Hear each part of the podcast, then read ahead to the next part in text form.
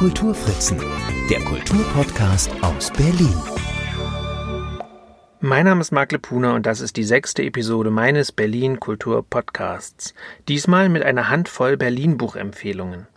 Jedes Jahr erscheinen ja allein in deutschen Verlagen knapp 100.000 Bücher, darunter auch erwartbar viele, in denen Berlin eine Schlüsselrolle spielt. Natürlich schaffe ich es nicht, mir alle Berlin-Bücher anzuschauen, die jedes Jahr erscheinen, aber doch eine ganze Menge.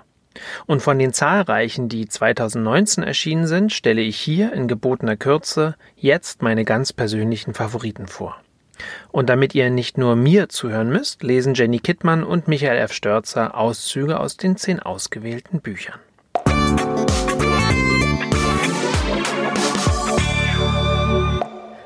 Ob Sehnsuchtsort oder Babylon, Flaneurpflaster oder Mauerstadt, preußische Residenz oder Weltmetropole.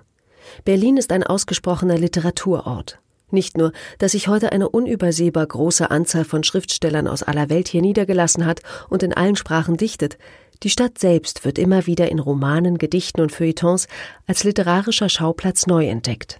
Mit diesen Worten leitet Roswitha Schieb ihre aufwendig gestaltete Berliner Literaturgeschichte ein, die im Herbst letzten Jahres im Elsengold Verlag erschienen ist.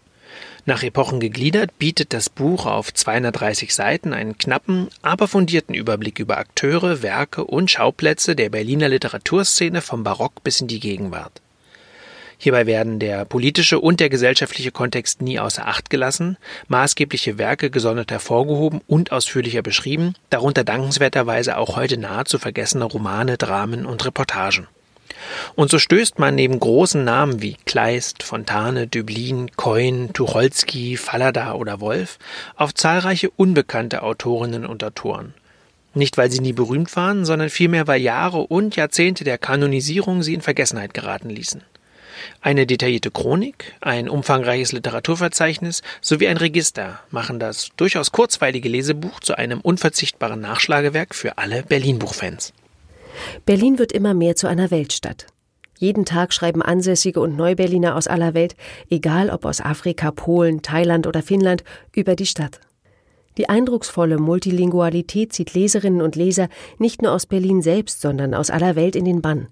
Denn die literarische Entwicklung der Stadt, dieser große Text, an dem viele für sich und doch gemeinsam immer weiterschreiben, ist dynamisch, vielfältig und offen. Das jüngste Buch, das Roswitha Schieb benennt, ist zugleich das älteste, das ich heute vorstellen möchte. Matthias Navrats Episodenroman Der traurige Gast, erschienen im Februar 2019 bei Rowold.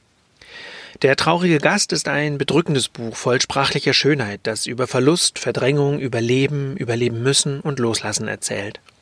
Navrats namenloser Protagonist, ein Schriftsteller mit polnischen Wurzeln, begegnet zahlreichen, vor allem jedoch drei Menschen, die sich für kurze oder auch längere Zeit in sein Leben schleichen. Allesamt traurige Menschen. Vielleicht aber auch traurig machende Menschen. Denn wer bei wem zu Gast ist, wer der titelgebende traurige Gast ist, die Antwort wird für jede und jeden nach der Lektüre vielleicht anders ausfallen. Es gibt eine in Schöneberg lebende Architektin, die ihren Kiez nicht verlässt und an ihrer in die Nazizeit zurückreichenden Familiengeschichte verzweifelt, einen rumänischen Schauspieler, der von einer spektakulären Nahtoderfahrung erzählt, sowie einen alkoholkranken Chirurgen aus Polen, der seine Approbation verloren hat, an einer Tankstelle jobbt und den Tod seines Sohnes verarbeiten muss. Alle fesseln den Ich-Erzähler und binden ihn irgendwie an sich. Und der anfängliche Widerwille weicht Faszination, Neugier, Pflichtgefühl. Dies alles zwischen Schöneberg, Charlottenburg und Gesundbrunn. Gerade letztgenannter Ortsteil, viel zu selten literarischer Schauplatz, wird mit liebevoller Genauigkeit geschildert. Zwischen Uferhallen und Luisenbad, Wollangstraße und Elisabethkirchhof formuliert Matthias Navrat seine Liebeserklärung an Berlin. Eine Liebeserklärung ganz anderer Art ist die schmuckvolle Neuauflage von Ernst Dronkes Berlin-Text aus dem Jahr 1846. Die andere Bibliothek hat den Text des Publizisten nämlich in einem 420-seitigen Folioband herausgegeben, ein Buch, das das Herz eines jeden bibliophilen Menschen höher schlagen lässt. In grobes Leinen gebunden, mit Prägedruck und aufkaschiertem Bildausschnitt, Faden geheftet und mit cremefarbenem Lesebändchen wird der lange Zeit vergriffene und heute nahezu vergessene Text mehr als 170 Jahre nach seinem ersten Erscheinen wieder zugänglich gemacht mit moderner, großzügiger Typografie und mehr als 80 zeitgenössischen Stichen, Gemälden und Zeichnungen. Dronkes Berlin-Buch ist, Zitat, Reportage und politisches Pamphlet, soziologische Analyse und historische Monographie, gelehrte Abhandlung und verspieltes Feuilleton zugleich. Ein Text also, der das ernste Bestreben verfolgte, zur Erkenntnis der Unzulänglichkeit der gegenwärtigen Verhältnisse in der preußischen Residenzstadt beizutragen. So weiß Dronke beispielsweise um die Gefahren der öffentlichen Vergnügungen. Berlin ist voll von Leuten, welche nur vergnügenshalber hier leben und sich natürlich ihren Verhältnissen gemäß jede Art von Genuss verschaffen wollen. Dass viele auch über ihr Verhältnis hinausgehen, sich ruinieren und später nach einer verschwelgten Jugend elend verkommen, versteht sich bei diesem taumelnden Treiben von selbst. Auf den Straßen, an allen öffentlichen Orten begegnen uns diese Müßiggänger, die Tag für Tag ohne Zweck ins Blaue hineinleben. Berlin ist der erste Stapelplatz für solche junge Leute, weil sie hier von allen deutschen Städten am ungezwungensten leben. Vor der Provinz hat Berlin das großstädtische Leben, vor anderen großen Städten seine freiere, vielseitigere Beweglichkeit voraus.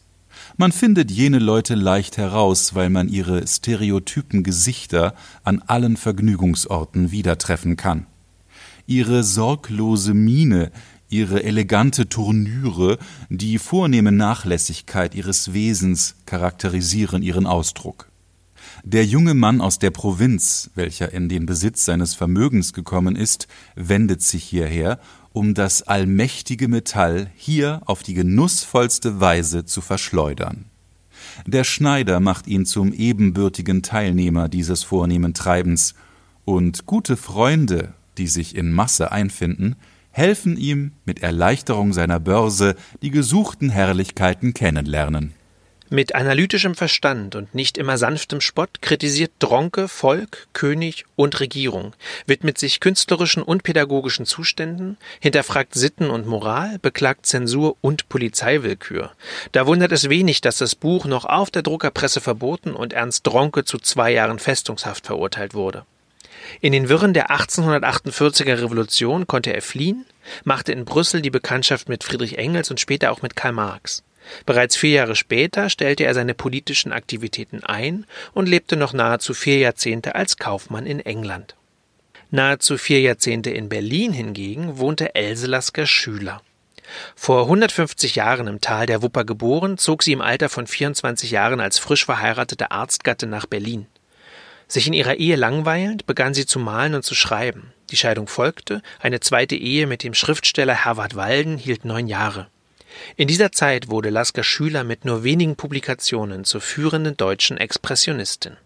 In den künstlerisch so bewegten Jahren vor dem Krieg, als die Aufschreiliteratur der Expressionisten sich Bahn brach, Zeitschriften und Verlage an den Tischen des Cafés des Westens geplant und gegründet wurden, als die bildenden Künstler, von der wirbelnden Atmosphäre angeregt, ihre Zeichnungen und Bilder schufen, da war sie der Mittelpunkt des Kaffeehauses. Sie wurde verehrt, geliebt, war aber auch gefürchtet ob ihrer Streitlust. In Berlin pflegte sie innige Freundschaften zu Gottfried Benn und Franz Marc, trieb ihre Verleger in den Wahnsinn, inszenierte sich als Gesamtkunstwerk, das mit extravaganter Kleidung und unechtem Schmuck in Charlottenburger Kaffeehäusern herumsaß und gern auch mal herumpöbelte. Das Kaffeehaus ist das Privattheater im Leben der Elselasker Schüler. Da spielen sich Szenen ab, die die Bühne des Reinhardt-Theaters nicht täglich von morgens bis in die Nacht hinein bieten kann. Aber wie jeder Kaffeehausgänger weiß, kommt bisweilen auch Verdruss auf, auch bei ihr. Ich habe das Kaffee satt, aber damit will ich nicht behaupten, dass ich ihm Lebewohl für ewig sage. Manchmal versagt man sich, wie sie es auch tut, das Kaffee für einige Tage, um sich selbst zu zügeln und weil man ein schlechtes Gewissen hat, ob dieser nichtsnutzen Gewohnheit.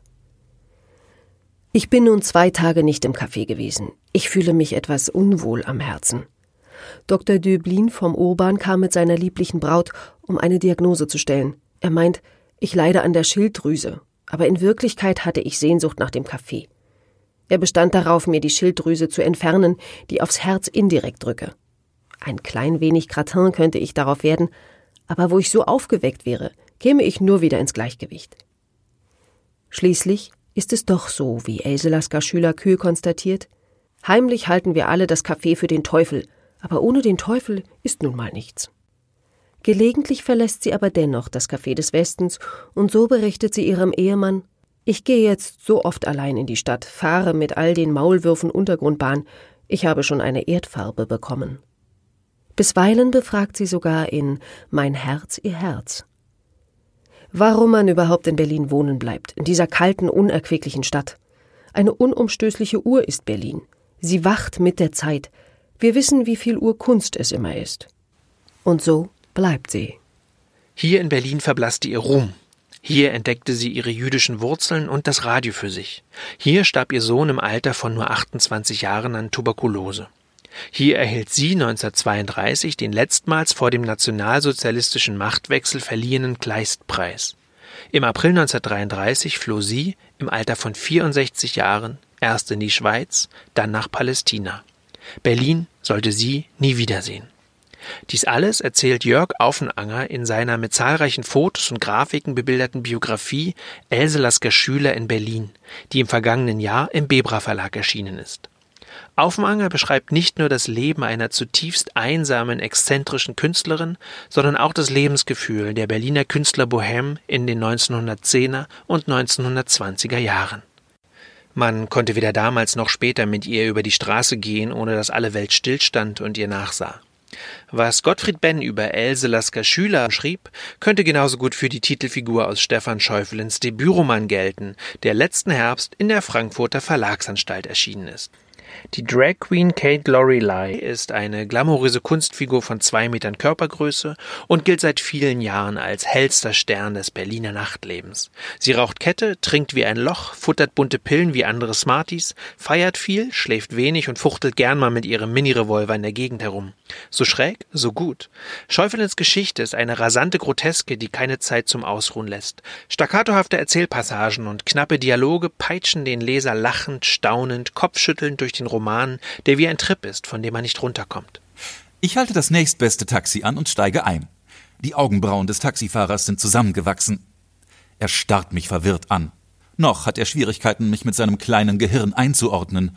Dieser Hinterwäldler. Wohl noch nie so was Schönes wie mich gesehen. Dass die Menschen selbst in Berlin so von gestern sind. Wohin? Ganz schön harter Ton, der Kerl. Einfach zum Montbijou Park. Bei der Tram dort. Wir fahren los. Draußen beginnt es zu regnen. Das Wetter ist wie immer ein Segen in dieser Stadt. Man gewöhnt sich daran. Die bunten Lichter verschwimmen. Freitagabend 23.27 Uhr. Die Straßen füllen sich. Nun fallen die Alkoholiker nicht mehr auf, weil jeder trinkt. Überall Flaschen. Das Geschäft der Woche für jeden Pfandflaschensammler. Es ist laut. Menschen springen über die Straßen. Mein Taxifahrer dreht durch, hupt wie ein Bekloppter und faselt in irgendeiner Sprache vor sich hin. Mir kann's egal sein. Es vibriert in meiner Tasche, reagiere blitzschnell. Es ist Beatrix. Bestimmt möchte sie wissen, warum ich so schnell abgehauen bin. Hm, das ist mir jetzt zu viel. Schalte das Handy aus und werfe es zurück in die Tasche. Oh Mann, wie mich dieser Blick nervt. Hab ich was im Gesicht oder warum starrst du mich die ganze Zeit an wie eine Ziege? Er schaut wieder nach vorne und drückt aufs Pedal. Spinner. Selbst im Taxi fühlt man sich wie ein Außerirdischer. Als ob die U-Bahn nicht schon schlimm genug wäre. Wir sind fast da noch um die Ecke. Geschafft. Die Anzeige sagt 18 Euro. Durchforste meinen Geldbeutel und sammle angewidert all meine 5-Euro-Scheine zusammen. Der Rest ist für dich. Eigentlich hätte er das nicht verdient. So bin ich aber wenigstens das Geld los. Die Vorstellung macht mich verrückt, in wie vielen Nasen diese Scheine schon drin waren. Kleine, große, krumme, spitze, stumpfe, breite, einfach jegliche Art von Nasen. Er bedankt sich, doch in seinen Augen sehe ich, er ist gegen mich. Das nennt man Diskriminierung. Schnappe meine Tasche, ziehe den Kopf ein, verlasse das Auto und knalle die Tür so stark zu, wie ich nur kann. Es wackelt. Er schreit, ich lache. Ich hoffe, dass durch all die Auseinandersetzungen mit irgendwelchen Spinnern meine Urteile nicht zu voreilig geworden sind. Und wenn schon, man muss nicht jedem gegenüber offen sein. Laufe auf meine Eingangstür zu. Plötzlich brausen zwei Fahrradfahrer an mir vorbei. Aus Reflex schlage ich mit der Tasche um mich, treffe einen der beiden auf dem Rücken. Er gerät ins Schwanken, stürzt über den Lenker und knallt mit voller Wucht gegen den Mülleimer. Er rührt sich nicht vom Fleck. Meine Nase, meine Nase! Führe mir noch einmal seine Flugbahn vor Augen und finde das Ganze plötzlich unglaublich witzig. Kann mich nicht mehr zurückhalten und muss lachen. Das war Olympiareif. Herrlich. Muss mir die hohen Schuhe vom Fuß streifen, sonst falle ich noch hin. Es ist zum Totschießen. Er wirft mir ein paar Ausdrücke an den Kopf, doch übertönt mein Gelächter alles. Es tut mir so leid. versuche mir den Mund zuzuhalten. Freudentränen kullern meine Wangen herunter. Oh nein, er baut sich langsam wieder auf, schnappt sich sein Fahrrad, schüttelt den Kopf und fährt weiter. Reibe mir das Gesicht trocken. Ich hoffe, dass mein Make-up nicht verschmiert ist. Es ist nun mal Freitagabend. Wer weiß, was noch passiert. Immer wieder hetzt Kate durch Berlin, immer im Taxi, nur einmal in der Tram. In die Clubs, auf den Fernsehturm, zu Vernissagen, zum Shoppen, zur nächsten Party.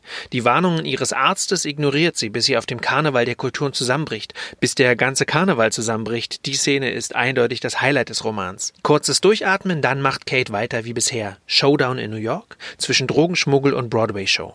Das Ende abrupt, aber nicht vorhersehbar. Katerstimmung bei Buchzuklappen. Und die unbestimmte Lust auf mehr.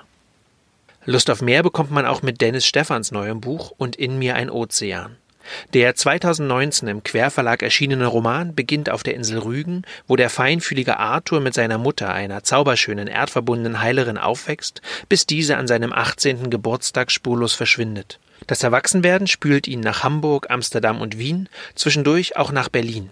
Diese Episode beginnt am Ostkreuz, wo sich der gestrandete Arthur von der flamboyanten, transidenten Fleur mit nach Hause nehmen lässt. Durch sie entdeckt er die Stadt und schlussendlich sich selbst. Berlin bewegte etwas in mir. Wie auch schon Amsterdam und Hamburg zuvor, färbte die Stadt auf mich ab. Ich ließ mir von Fleur Schläfen und Nacken ausrasieren und trug den Undercut stolz mit Röhren, Jeans und Flanellhemden durch die Straßen. Gleichzeitig war alles hier so anders, so wundervoll roh und unverstellt grausam.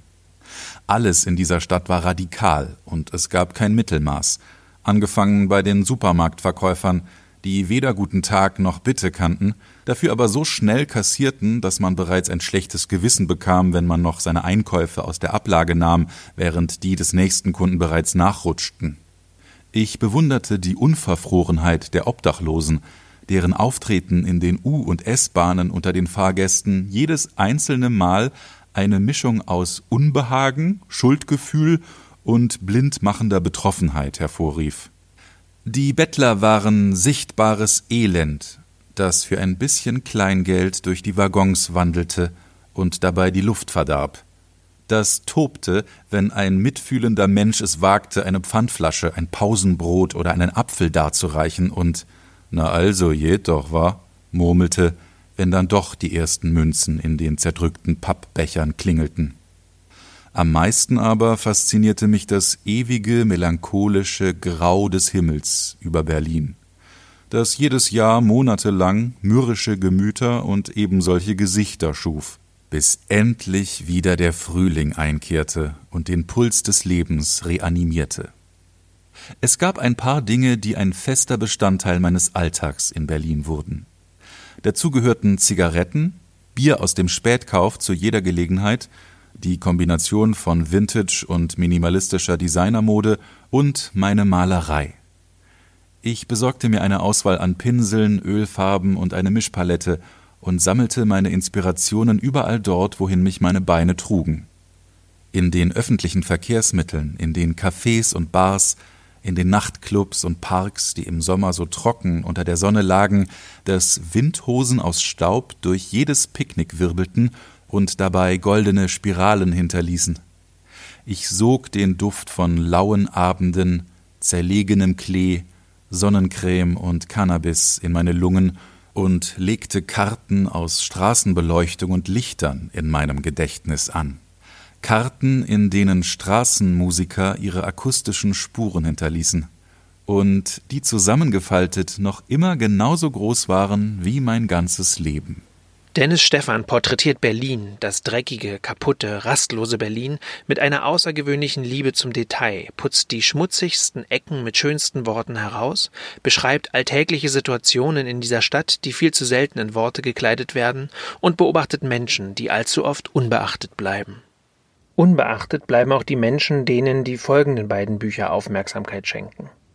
In der letzten Dekade vor dem Mauerfall entstand rund um das alte Angerdorf Marzahn die größte von elfgeschossigen Plattenbauten dominierte Neubausiedlung der DDR. Mit dem erklärten Ziel der SED, die Wohnungsfrage als soziales Problem bis 1990 zu lösen, wurden Zehntausende Wohnungen errichtet, in die innerhalb von wenigen Jahren mehr als 60.000 Menschen einzogen. Menschen, die den Komfort von Zentralheizung, warmem Leitungswasser, Fahrstühlen und Müllschluckern dem Leben in den vernachlässigten Altbauten der Ostberliner Innenstadt vorzogen. Nach der Wende verlor das hoffnungsvolle Wohnbauprojekt schnell an Attraktivität. Heute leben hier, so das landläufige Vorurteil, die Arbeitslosen, die sozial Verwahrlosten, die Armen und viele Nazis. Mit ihrem Buch Die Schwestern von Marzahn legt die Verhaltensforscherin Christiane Tramitz den Finger in diese offene Wunde. Sie erzählt vom Leben ganz unten, indem sie hinter die Plattenbaufassaden blickt, um anhand von Einzelschicksalen Empathie zu wecken, mit dem hehren Ziel, die Mittelschicht wachzurütteln und gesellschaftliche Gräben zu schließen. Im Fokus der Erzählung stehen Marie und Fabian Krüger, deren Ehe nach dem Tod des gemeinsamen Sohnes zerbricht. Tramitz zeichnet die Lebensgeschichten der beiden nach, folgt ihnen auf ihren getrennten Wegen und stellt ihnen jeweils zwei Schwestern zur Seite, die als biografische Wende und Hoffnungspunkte auftauchen, um der greifbaren Trostlosigkeit Einhalt zu gebieten. Während Marie Trost und Hoffnung bei den zwei katholischen Schwestern findet, die Anfang der 90er Jahre aus dem Westen kommend in Marzahn eine Anlaufstelle für Haltlose und Zweifelnde eröffnet haben, schöpft Fabian, Stereotyp eines Wendeverlierers, wieder Hoffnung durch die ungewöhnliche Freundschaft zu einem vernachlässigten Schwesternpaar, das schon monatelang ohne elterliche Betreuung im selben Haus einige Stockwerke unter ihm wohnt. Ihre erste Begegnung verdanken sie einem kaputten Aufzug. Gegen 13 Uhr zieht Krüger seinen Mantel an, stülpt die Kappe über den Kopf und wickelt den Schal um den Hals. Ein paar Meter rausgehen, denkt er, das kann nicht schaden. Frische Luft, sich bewegen, nicht einrosten, sonst wirst du irre, hier im elften Stock. Er schließt die Wohnungstüre zweimal ab. Man weiß ja nie bei dem ausländischen Pack, das sich hier in Marzahn eingenistet hat. Das sagt auch der Nachbar Herr Schulze. Der alte Mann wohnt im selben Stockwerk gegenüber und hat seine Bude in eine wahre Festung umgebaut, mit mindestens vier Schlössern. Kommt oder geht Schulze, hört Krüger das ewig dauernde Klappern, Klirren und Scheppern der Schlüssel und Klacken der Schlösser. Schulze ist ein Arsch. Krüger und er reden seit Jahren nur das Allernötigste miteinander. Einer ist mürrischer als der andere, beide unzufrieden, beide alleine. Krüger wartet auf den Aufzug. Ein Wink des Schicksals wird er sich später fragen, denn wäre der Fahrstuhl an diesem Tag sofort gekommen und nicht mitten auf seinem Weg nach oben zwischen dem siebten und dem achten Stock stecken geblieben, hätte Krüger die Treppe nicht genommen. Seine Hand rutscht das Geländer entlang nach unten. Krüger flucht, 200 Stufen sind schon was. Im Gang des zehnten Stocks stehen ein Kinderwagen und ein Roller. Dort wohnt eine Mutter mit drei Kindern. Krüger kennt sie vom Sehen, gesprochen hat er noch nie mit ihr. Sie ist eine abweisende, stets gehetzte Frau, die mit ihren Belgern nicht gerade zimperlich umzugehen scheint. Dauernd Gezeter und Geschrei. In der Wohnung rechts von ihr lebt der Ewigstudent Thorsten, ein angehender Informatiker, dessen Päckchen Krüger mehrmals im Monat entgegennimmt, weil außer ihm ja sonst niemand die Tür öffnet, wenn der Postbote klingelt. Die Leute vom neunten Stock kennt Krüger nicht, hat sie noch nie gesehen oder die Übersicht verloren bei dem ständigen Ein- und Ausziehen der Menschen. Vor der Tür der linksgelegenen Wohnung gammelt eine Yucca-Palme vor sich hin, oder zumindest ein Gewächs, das einmal eine solche Palme gewesen sein dürfte. Jetzt hängen nur noch zwei braune Blätter am Stiel. Hua Hong steht am Klingelschild, wieder jemand von anderswoher. Vor der Eingangstür der Wohnung daneben liegen ein paar ausgetretene, dreckige Schuhe und ein Plastiksack voller Müll. Es stinkt. Krüger erreicht den achten Stock. Dort sitzen zwei kleine, dürre Mädchen mit angewinkelten Beinen mitten auf den Stufen und blicken ihn erstaunt an, als wäre er der erste Mensch, den sie in ihrem Leben sehen. Sie muten ausländisch an, mit ihren langen, zerzausten, stark gekräuselten schwarzen Haaren und den großen, dunklen Augen. Oh Mann, denkt Krüger, nur noch Fremde in Platte 13. In den letzten Jahren sind sie von überall hierher gezogen, vorwiegend aus Russland, Rumänien, Südostasien, Türkei, Syrien und dem Libanon, mittlerweile auch aus dem tiefschwarzen Afrika. Krüger schätzt das kleinere der beiden Mädchen mit der roten Strumpfhose und dem grün-gelben Rock auf sechs, sieben Jahre. Es hält einen verschlissenen Plüschaffen im Arm. Das größere trägt eine grell-orangene Leggings nebst giftgrünem Pulli. Eine Zumutung für die Augen, denkt Krüger. Das Mädchen konnte nur unwesentlich älter sein als seine kleine Schwester. Im Alterseinschätzen von Kindern ist Krüger nicht gut. Dafür hat er zu wenig Erfahrung und zu wenig Interesse. Vielleicht hat er in seinem Leben ja den ein oder anderen Balk gezeugt. Das wäre bei der Menge seiner sexuellen Beziehungen kein Wunder, aber meistens ist er kommentarlos ohne Erwähnung seines vollen Namens, geschweige denn seines Wohnortes, nach einer heißen Stunde oder einer geilen Nacht einfach wieder abgehauen. Besser so. Was treibt ihr euch hier rum? fragt Krüger die Mädchen. Blockiert die ganze Treppe. Die Kinder schweigen und rutschen ein paar Zentimeter zur Seite. Er geht weiter, erreicht den siebten Stock, wo Plattenhorst wohnt, ein alter Kerl im elektrischen Rollstuhl. Der Mann war mal Kunstlehrer, bis er unter einen fahrenden Trabi geriet, seine beiden Beine abgequetscht wurden und er in Frühpension geschickt wurde. Seitdem macht Horst nichts anderes mehr, als Plattenbauten zu zeichnen, vorzugsweise seine Platte, Platte 13. Plattenhorst eben, der Name sagte alles. Sechster Stock, ein Kinderfahrrad vor der Tür. Willkommen daheim steht auf dem Fußabstreicher. Fünfter Stock, es riecht nach Apfelkuchen, an den Türschildern fremde Namen. Früher kannte man sich in dem Gebäude. Einige zumindest pflegten nette Kontakte zueinander, selten innige, häufig zweckgebundene, meistens oberflächliche. Man lud sich zum Kaffee ein, borgte einander Dinge aus, half sich gegenseitig, bewahrte den Ersatzschlüssel auf, nahm die Post entgegen und so weiter. Das war aber lange her. Die meisten von Krügers Freunden, Bekannten und Nachbarn, Schulze leider ausgenommen, sind fortgezogen oder gestorben. Was soll's, denkt Krüger, es ist wie es ist. Vierte Etage, da hängt ein großer Papagei am Haken, direkt unter dem Spion. In dieser Wohnung lebt seit Jahren eine verrückte Alte mit Vogeltick. Man sieht sie immer mal wieder auf der Straße des Bezirks auf ihren Rollator gestützt, stets einen lebendigen bunten Papagei auf der Schulter tragend.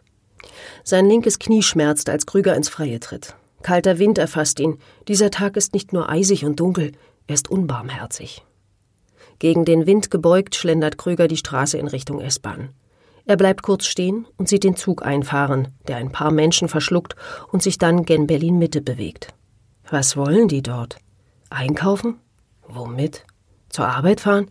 Welche Arbeit? Oder Freunde und Bekannte besuchen? Ach, denkt Krüger und blinzelt in den grauen Himmel, aus dem nur noch wenige Flocken rieseln. Er setzt seinen Spaziergang fort, rüber zum Bäcker, einen Kaffee trinken für 50 Cent. Dort kann er auch anschreiben lassen. Der Betreiber, ein Türke namens Göktan, ist ein ehemaliger Kollege von ihm. Im Betrieb für Maschinenbau Hasse und Vrede, wo Krüger als Produktionsleiter tätig war, hatte der Türke die Böden geputzt. Alles gut? fragt Göktan, als Krüger den Laden betritt. Alles gut, antwortet Krüger. Was Fabian Krüger beim Schlürfen seines Filterkaffees noch nicht weiß. Er wird sich um die beiden dunkelhäutigen Mädchen aus dem achten Stock kümmern, obwohl er selbst nicht frei von fremdenfeindlicher Einstellung ist. Er riskiert damit die Sauffreundschaft mit seinen rechtsextremen Kumpanen, wagt charmvoll den Weg zur Berliner Tafel, um den Kindern ein gesundes Essen zuzubereiten und bemüht sich als jahrzehntelang arbeitsloser Sozialhilfeempfänger wieder um eine Anstellung. Was wie ein Märchen klingt, ist jedoch eine Geschichte voller Rückschläge und Enttäuschungen, in der Fabian und auch Marie immer wieder den Mut verlieren, immer wieder Hoffnung schöpfen, jedoch nicht jedes Mal aufgefangen werden können. Für ihre Recherchen zu diesem Buch hat sich die Autorin für einige Monate in einem der zahlreichen Hochhäuser in Marzahn-Nord eingemietet, Einsamkeit und Anonymität auf sich wirken lassen, Gespräche mit ihren Nachbarinnen und Nachbarn geführt und aus all diesen Eindrücken und Schicksalen ihre, ja, durchaus berührend bedrückende, aber nicht ganz zuversichtslose Reportage destilliert, die ihr Roman als Dokumentation ist. Die Schwestern von Marzahn erschienen im März 2019 im Ludwig Verlag. Einige Monate später erschien bei Hansa Berlin ein weiteres Marzahn-Buch. Katja Oskamp beschreibt in ihrem Erzählband Marzahn Mon Amour ihre Begegnungen mit Kundinnen und Kunden einer Marzahner Fußpflegepraxis, in der sie, frustriert vom freischaffenden Dasein als Journalistin, nach einer Umschulung zu arbeiten angefangen hat. Wenn du unsichtbar geworden bist, kannst du schreckliche Dinge tun. Wundervolle Dinge. Abseitige Dinge. Es sieht dich ja keiner. Ich erzählte zuerst niemandem von meiner Umschulungsaktion. Als ich es dann doch tat und lachend mit dem Zertifikat wedelte, schlugen mir Ekel, Unverständnis und schwer zu ertragendes Mitleid entgegen. Von der Schriftstellerin zur Fußpflegerin. Ein fulminanter Absturz. Mir fiel wieder ein, wie sie mir auf die Nerven gegangen waren, mit ihren Köpfen, Gesichtern und gut gemeinten Ratschlägen. Ich konnte nicht auf sie warten. Ich hatte zwei gesunde Hände, die einer nützlichen Arbeit nachgehen würden. Der Anfang würde nicht einfach sein, aber schön, wie jeder Anfang. Du bist in einem Alter, in dem dich die Jugend deines Kindes noch an deine eigene erinnert und dich die Krankheit deines Mannes schon von der Geliebten zur Pflegerin gemacht hat. Du kannst, da du in der Mitte des großen Sees auftauchst und weiterschwimmst, viel sehen, viel verstehen und dir noch mehr vorstellen. Du bist in einem Alter, in dem sich, wenn ein Abenteuer beginnt, der Gedanke an dessen Ende bereits klammheimlich einschleicht. Die mittleren Jahre, in denen ich als Fußpflegerin in Marzahn gearbeitet habe, werden gute Jahre gewesen sein. Mit viel Wärme, Menschlichkeit und Humor nähert sich Katja Oskamp nicht nur den reparaturbedürftigen Füßen, sondern auch den dazugehörigen Menschen, die sich ausnahmslos ins Herz der Leserinnen und Leser schmeicheln dürften. Herr Hübner, den das Sozialamt vorbeischickt, Frau Blumeier mit dem Elektroroller, Herr Pietsch mit dem unmoralischen Angebot und viele weitere Bewohnerinnen und Bewohner des Marzahner Plattenbaus, darunter Wendeverlierer, Stehaufmännchen, Unglücksraben und Glückspilze. Marzahn ist übrigens auch eine der Erkundungen gewidmet, die Jürgen Daniel in der Anthologie Ostberlin versammelt hat. 30 Autorinnen und Autoren, darunter Museumsleiter, Kuratorinnen, Journalisten und Schriftstellerinnen, werfen ganz persönliche Blicke auf das Leben in Ostberlin, erinnerte gleichwohl wie recherchierte. Die Kindheit in der Husemannstraße, ein Leben an der Protokollstrecke, der heimliche Fotospaziergang durch die Ruine der Synagoge an der Oranienburger Straße, ein Café im Lindenkorso, die Sprengung der Gasometer an der Dimitrovstraße, Technopartys im SEZ, Berlin als Modehauptstadt, als Kulturstandort, als Kleingartenhochburg. Viel Mitte, Prenzlauer Berg und Friedrichshain, aber auch journalistische Ausflüge nach Karlshorst und Schöneweide finden sich in dem durchaus vergnüglich zu lesenden Essayband, der 2019 im CH Links Verlag erschien und zahlreiche, zum Teil unveröffentlichte Schwarz-Weiß-Fotos beinhaltet. Als letztes kommt nun noch die Empfehlung für das vielleicht bekannteste oder zumindest meist besprochene Berlin-Buch der letzten Monate. Jens Bisky hat im Herbst letzten Jahres mit Berlin Biografie einer Stadt ein epochales Standardwerk zur Berliner Geschichte vorgelegt.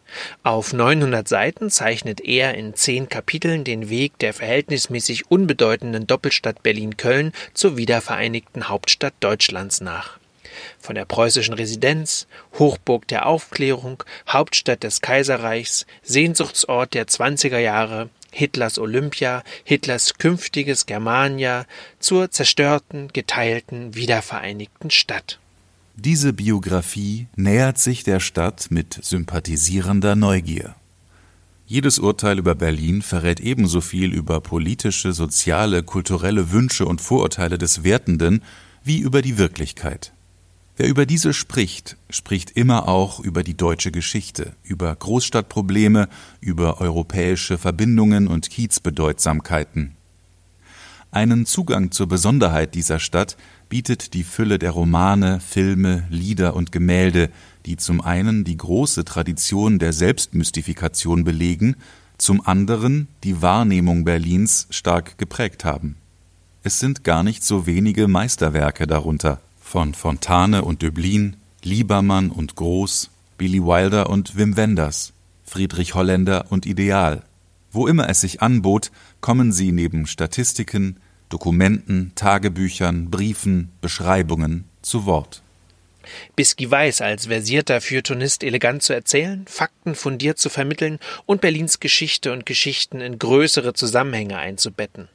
Seine gewichtige Berlin-Biografie dürfte schon jetzt, wenige Monate nach ihrem Erscheinen, Pflichtlektüre für alle Berlin-Enthusiasten sein. Und alsbald auch für jene, die es werden wollen.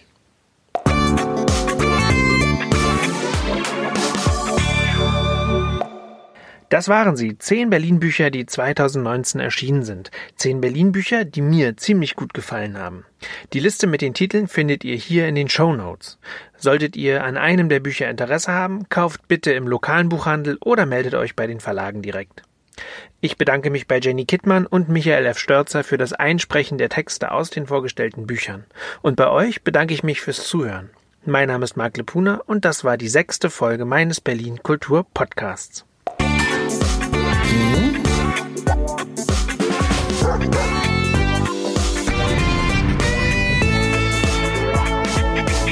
Kulturfritzen, der Kulturpodcast aus Berlin.